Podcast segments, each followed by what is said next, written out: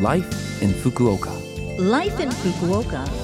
Life in Fukuoka. This program is brought to you by Fukuoka City. Good morning. I'm Colleen, and you're tuned into Love FM. Right now, we have Life in Fukuoka for you, a short program about how to live more comfortably in Japan. I'll share information from the city and tips on things to do here. This short program is on every Monday morning in English, so be sure to tune in every week. Life, in Fukuoka. Well, it's the season for sweet and juicy nashi, or Asian pears. Sometimes they're also called apple pears. They're in season from July to November in Fukuoka Prefecture, and you should be able to find them in supermarkets and veggie shops pretty easily now. Right now, the pears you'll find in season in the shops are called akizuki, niitaka, or shinko. So, the way to choose a pear is to look at the skin and make sure it looks firm. The pear should still be hard and feel heavy. The bigger the pear, the better. The big ones are delicious. If you buy a few and are trying to keep them as fresh as possible for as long as possible, make sure you don't let them dry out. Keep them in a well sealed plastic bag in the fridge.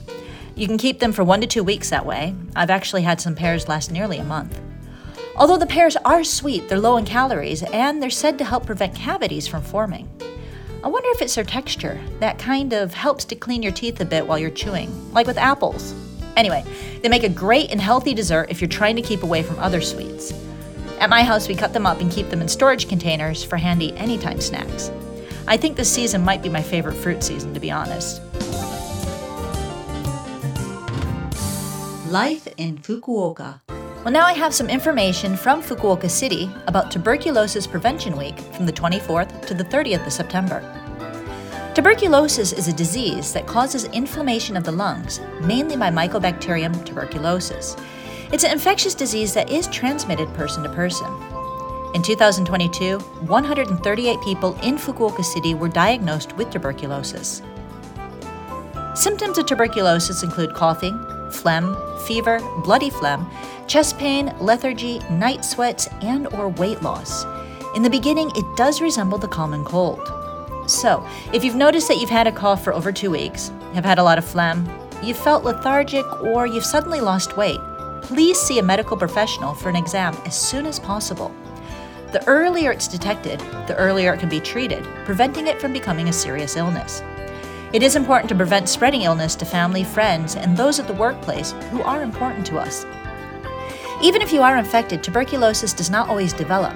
However, if your body cannot fight the bacillus over time, an infection may develop. If you are diagnosed with tuberculosis, you can fight it off by taking the proper medication every day according to your doctor's orders.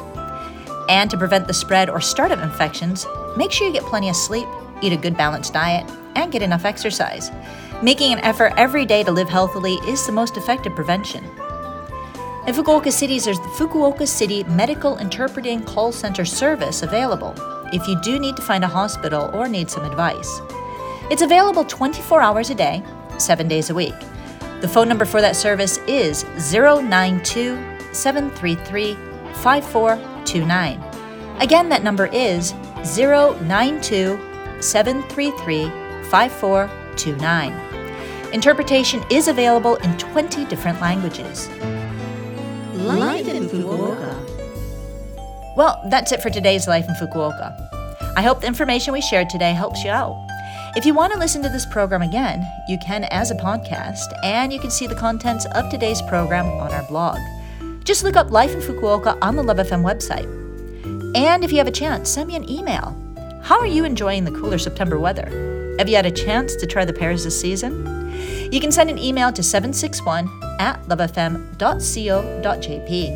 Again, that is 761 at lovefm.co.jp.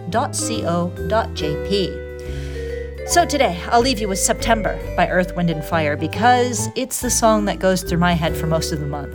Enjoy the earworm, and I'll speak to you again next week.